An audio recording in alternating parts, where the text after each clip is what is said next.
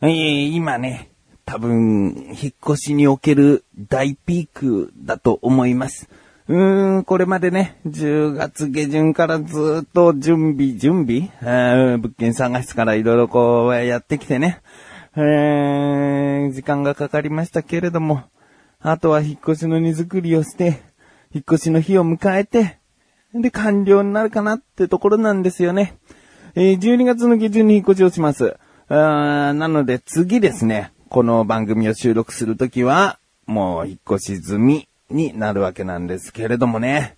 えーこのね、引っ越しで何が大変ですか何が辛いですかって、多分引っ越しの、大きな引っ越しの経験をしてない方はね、思うかもしれないね。えーあの、もし独身だったら、本当に楽で楽しみだなっていう、思う、引っ越しは。だけど家族でね、まあ、妻がいて、で、小学生低学年の子供、えー幼稚園上がる前の子供っていうね、二人の子供がいる状況での引っ越しって、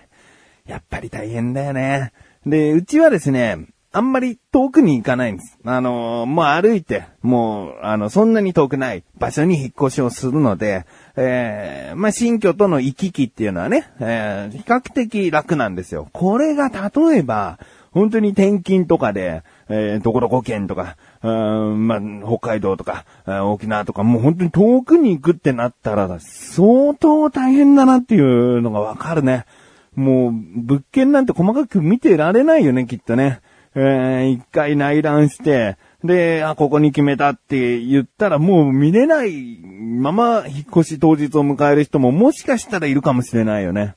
あだから、本当に、まあ、自分は近くてよかったけれども、近いのに、こんなに大変なんだなっていう、あー思います。あ、そうだ。なんで大変かっていう話はね、タイトルコール後にお話ししたいなと思います。ということで、まあ、辛いけど、引っ越しして、二ほどきをしたら、いい生活が待ってんのかなと期待が膨らんでいる自分がお送りします。菊池の女だらか向上心。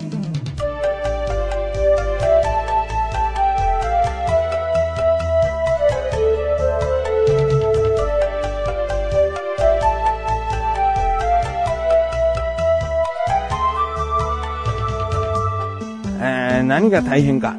辛いかっていうのはですね、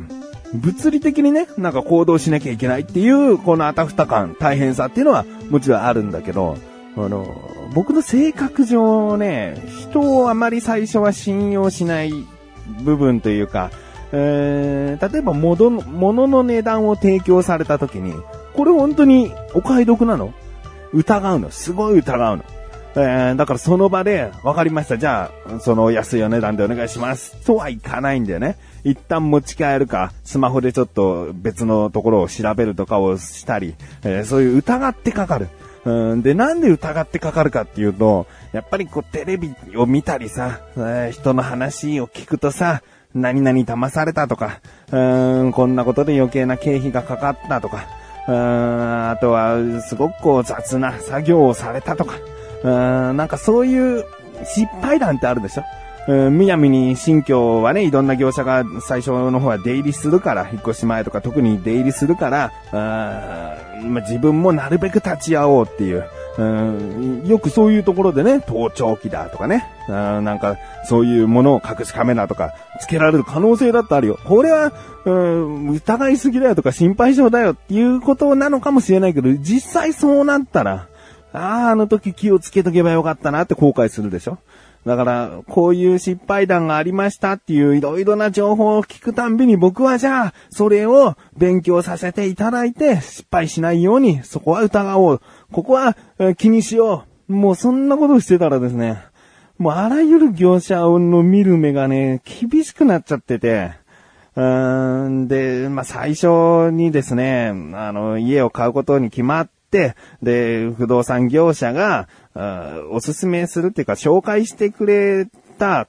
インテリアコーディネーターの会社があったんですね。部屋を全面的にこういう部屋にしたいんですって言ったら、じゃあ壁はこうとか、家具はこうとか、えーそういうものをいろいろとコーディネートしてくれる会社があって、で、まあ、主に何をしてもらうかっていうと、うちの場合だとカーテンレールとエアコンを取り付けてもらうっていうことで呼んでいただいたんですね。で、その方が、カーテンレール、ああここだったら、こういうレールがつきますかね。だけど、うん、ここに取り付けられるかどうか工事する業者に聞かないとわかりませんね。つって、まあ、ちょっと曖昧な。あなたは何しに来たんだっていう、うん、コーディネートって言ったってカーテンレールだから、カーテンはお願いしてないの。カーテンレールだけだから、そんな大したコーディネート的なものじゃないんだよね。だから最初から工事する業者を呼んでもらった方が話早いのになーとか、あ、まあ、これは疑ってない。ただの不満か。うん、で、それを聞いて、で、エアコンなんですけども、とかね。あの、カーテンレールはさ、よくわかんない。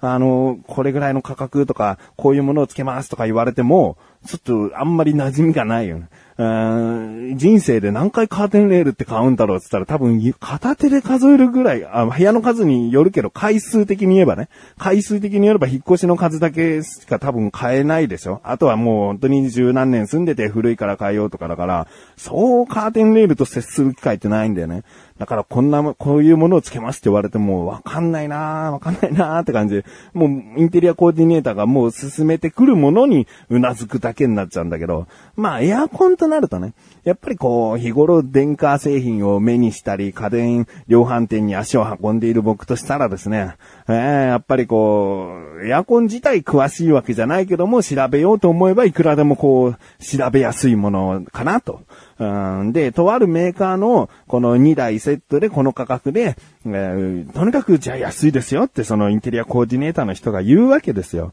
でね、その安いですよって言った時に出されたチラシがね、13年モデルなんですね。えー、2013年。モデルで、えー、だから、まあちょっと型落ちしてるからこれぐらいの値段なんですよっていう、チラシがあって、で、これ13年モデルって書いてありますけど、って言ったら、あ、13年モデルと14年モデルはもう在庫が切れてるので、実際取り付けするのは15年モデルですと。今年のモデルのものになりますっていうのはね。で、この価格なんですかそうですって言うんですね。いやいや、なんか、なんか得してる？得じゃんじゃーって思った方いる？でも僕はもうこの辺でダメかな。チラシだってじゃあ、すぐちゃんとしなさいよ。13年で買っちゃった人もいるんでしょっていう気持ちにもなるし。うーん、なんかもう元々そういう狙いのチラシなんじゃねえかなって疑っちゃうのね。うーん、だから、すいませんと。うん、別に見たこともないメーカーのものじゃないし、有名なもので、しっかりした機種だとは思うんだけど、でも僕はちゃんとエアコン選びたいなと思ってエアコンはごめんなさいっつってね、えー、断ったんですね。うん、で、カーテンレールだけ実際、えー、つけてもらうことになったんですけども、後日ですね、また工事の業者を、えー、うちに呼んで、その工事の業者が、じゃあこういうレールならつきますっていう、えー、見積もりを出してもらったんですね。で、まあまあ、本当にカーテンレールよくわかんないんだけど、ホームセンターとかでよくね、えー、伸縮式のカーテンレールとか、えー、オーダーメイドのカーテンレールとか、まあたまに見かける程度で見てますけど、うん、値段の相場とかもよくわかんないなりに、神さんが言うには、高いねっていうのね。うん、あ、そうなんだ。高いって印象なんだ、この価格は、と思って。うん、でももうね、実際、その家に来て寸法を測ってこれならもう綺麗な、見た目が綺麗なカーテンレール、しっかりと取り付けられますよまでやってくれたから、もういいかなと思って。うーん、またじゃあ他の業者も頼んでみようよみたいな。見積もりだけ、現地来て見積もりだけ出してもらおうよとかになるともう疲れちゃうんでね。あの、引っ越しを頼む業者の時も、やっぱり現地見積もりっていうのを3社出したって話以前したんですけども、そう、それもなんかそれで、ね、一日がこう、消費されちゃうわけですよ。だからもう疲れちゃうから、もうこれはこれでいいんじゃないかと。きっとカーテンレール自体もね、ホームセンターのよりももう数倍高い値段のものなんだけど、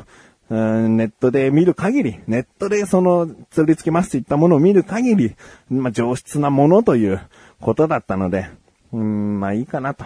思ってね。だからもうあまり、もうここまで来たから、えー、もうこれからちょっと疑わずに買い物をしようと思ってですね。じゃあカーテンレールは決まった。エアコンを買おうってなった時に、その、すごくね、よく口がうまいというかね、調子がいいというか、でもよく、こう、親身になって話をしてくれる販売員の人に当たって、えー、家電量販店でエアコンを選んでたんですね。うん、で、こう、こう、こうで、こういうのがいいですよ、こういうのがいいですよ、つって、いろいろ話を聞く中でも自分と神さんなりに決断を下して、あ、じゃあ、これとこれがいいです。つったら、あ、わかりました。つって。で、ポイントがね、えーいくらいくらつきますと。で、安くできないですか？って言ったら、じゃあポイント5000ポイントつけますよとかね、なんかね、すごいこう、よくしてくれて。で、まあ、もう信じてるか？ら。もう疑うのめんどくさいから。もっと本当は安くできんじゃねえかな？とか疑うのはもうめんどくさいから。あ、じゃあもう、これでお願いします。って。で、レジ行ってですね、お金を払って、買ってレシートを何気なく見たら5000ポイントつきますっていうのは、確かあの人、あ、すいません、4500ポイントでしたって、なんか後から言ってたな。だけどレシートに5000ポイント、なんか工事が終わった後につきますって書いてあるな。このことを言ってんのかなでも4500って言ってたな。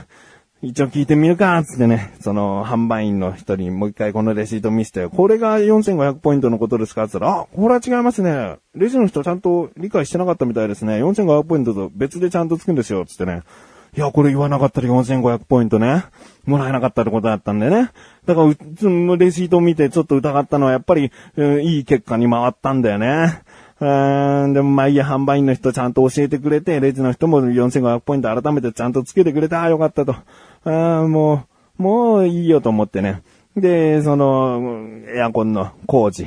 始まるんですけれども、工事も見積もりがあってですね、その見積もりをしてもらった時にその工事業者の人が少し雑な感じあの、接客は丁寧なんだけど、例えば、えー壁の上の方を見るときに三脚立てますよね。だけど、その人の家だからって、なんか毛布みたいのを引いて、ちゃんと三脚を使ってくれるんですけれども、その毛布の広げ方が雑だったり、決して三脚が直に床に当たってるわけじゃないんだけど、なんか雑だなとか、あとベランダに室外機をね、置くからベランダに一瞬出るときに、裸足のまま、あ靴下のまま一瞬出て、そのまま部屋に上がってたりしたんですよ。ああ、この業者どうなんだろうってね、すごい心の中で思ってて、こういう人に任せると、雑な工事をして、数年後とかになんかここ緩んでたんで漏れちゃいましたねとか、なんか出てきちゃうのかなと思って、すごい葛藤したの。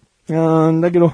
だけど僕は、人を信じるって決めたからと思って、うん決めたっていうかもう疑うのが疲れると思ったから、もう信じようと。その業者信じようと思ってね。接客は本当にね、あの、いい人だったの。ただ、目につくところがあったっていうぐらいで。うーん、まあ、この人にお願いしようつって。で、また後日その購入したエアコンを持ってその業者の人が来てくれて。で、見てたらですね、まあ、手際がいいんですよ。靴下のままベランダに一回入って上がっちゃってっていうことあったけど、実際室外機の作業するときはサンダルを履いてね、やってくれたしね。まあ当たり前だけどね。うん、でもね、本当にその配管の工事、うちちょっとめんどくさい作りになってて厄介な感じだったんだけども、うわ、綺麗にちゃんとしまってコードカバーつけていくなーみたいな。うーん、なんか、一つ一つね、丁寧な作業が僕素人ながらに分かったんですよね。分かったっていうか伝わったんですよね。もっとプロの目から見たら違うかもしれないけど、素人目から見たらなんか素晴らしい手際のいい作業だなと思って、あ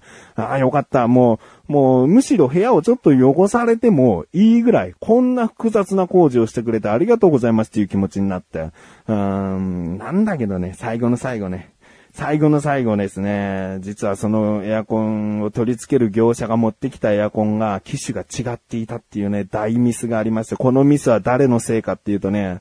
家電量販店の方の販売員の人が紙に書くときに違うメーカーのものを書いてたっていう、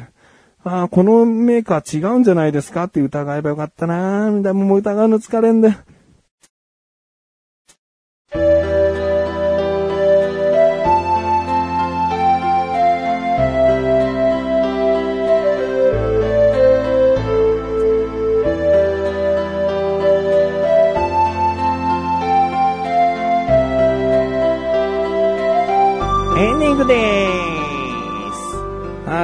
初の方にも話しましたけれども、次回からですね、僕はあの収録する場所もですね、住む場所も変わっていくので、えー新たな気持ちになるか、それともまだまだ全然バタバタな感じで始まるのか、っていう感じになりますけれども、次回でですね、このなだらか向上心2015年度最後となりますので、毎年恒例の今年1年どうだったかばーって言っていくやつやりますんで、えー、ぜひ最後の最後まで聞いてやってください。ということで、なだらか向上心は毎週水曜日更新です。それではまた次回お会いいたい菊池勝利したメガネと周りで周りよ。お疲れ様に